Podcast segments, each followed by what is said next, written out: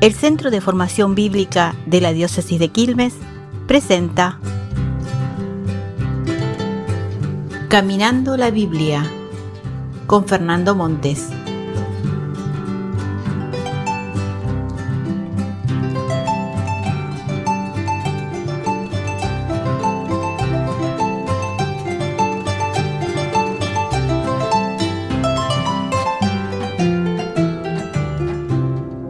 Toda sociedad se organiza en base a grupos con distintos intereses, eso lo sabemos bien.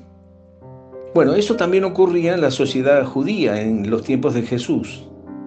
Pero había un grupo que dominaba gran parte de la situación y que era el ejército romano, un grupo numeroso. Era de ocupación, se trataba de un ejército mercenario con soldados que provenían de todo el imperio, que ejercían la violencia, la opresión, y bueno, ellos creían que para eso estaban. Ciertamente el pueblo no los quería, los atemorizaba la violencia y la injusticia con que se movían. El Evangelio de Lucas cuenta que cierto día en que Juan Bautista predicaba al pueblo la conversión, unos soldados que estaban entre la gente le preguntaron, ¿y nosotros qué tenemos que hacer?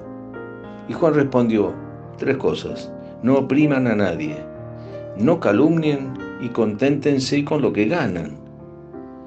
Por lo que parece esa era la costumbre de los romanos, oprimir, calumniar y quejarse de su buen sueldo. Además los soldados tenían privilegios especiales que no los tenía la gente. Por ejemplo, el llamado derecho de carga, todo soldado podía exigir a un transeúnte que le llevara la carga, lo que sea, por una milla.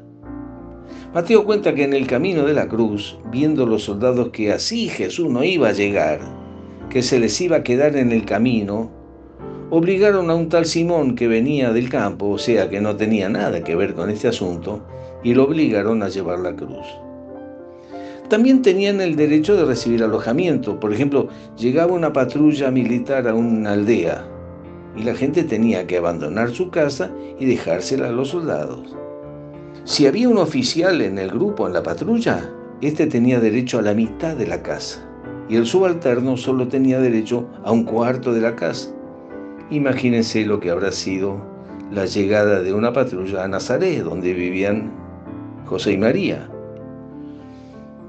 Y el tema de la calumnia, bueno, ante una acusación de un soldado, el vecino pobre no tenía ninguna defensa.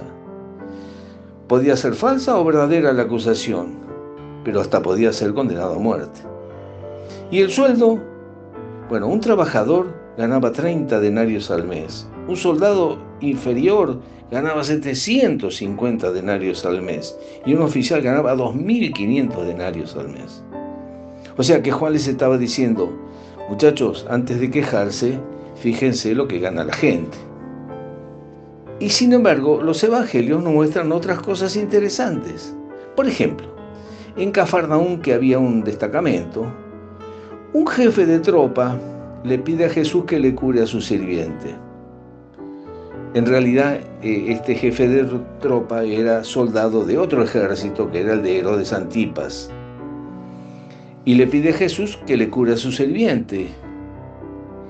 Y Jesús y le dice, no soy digno de que entres en mi casa. Y Jesús que dice, nunca encontré tanta fe en Israel. Y Marcos nos cuenta que después del asesinato de Jesús, un soldado romano exclama, verdaderamente este es el Hijo de Dios. Miren, Jesús como su pueblo padeció mucho esa presencia de los dos ejércitos, el romano y el de Herodes. Pero Jesús era un hombre libre, tenía una libertad interior impresionante. Por eso cuando encuentra a alguien que está en búsqueda de algo distinto, no le mira el cartelito que lleva ni los galones. Y tiene la libertad de elogiar al soldado y decir, nunca encontré tanta fe en Israel. Y eso que le estaba hablando a alguien que representaba a un terrible dictador como era Herodes Antipas. Hay que tener una gran libertad para encontrar un poco de luz en medio de tanto barro, ¿no es cierto?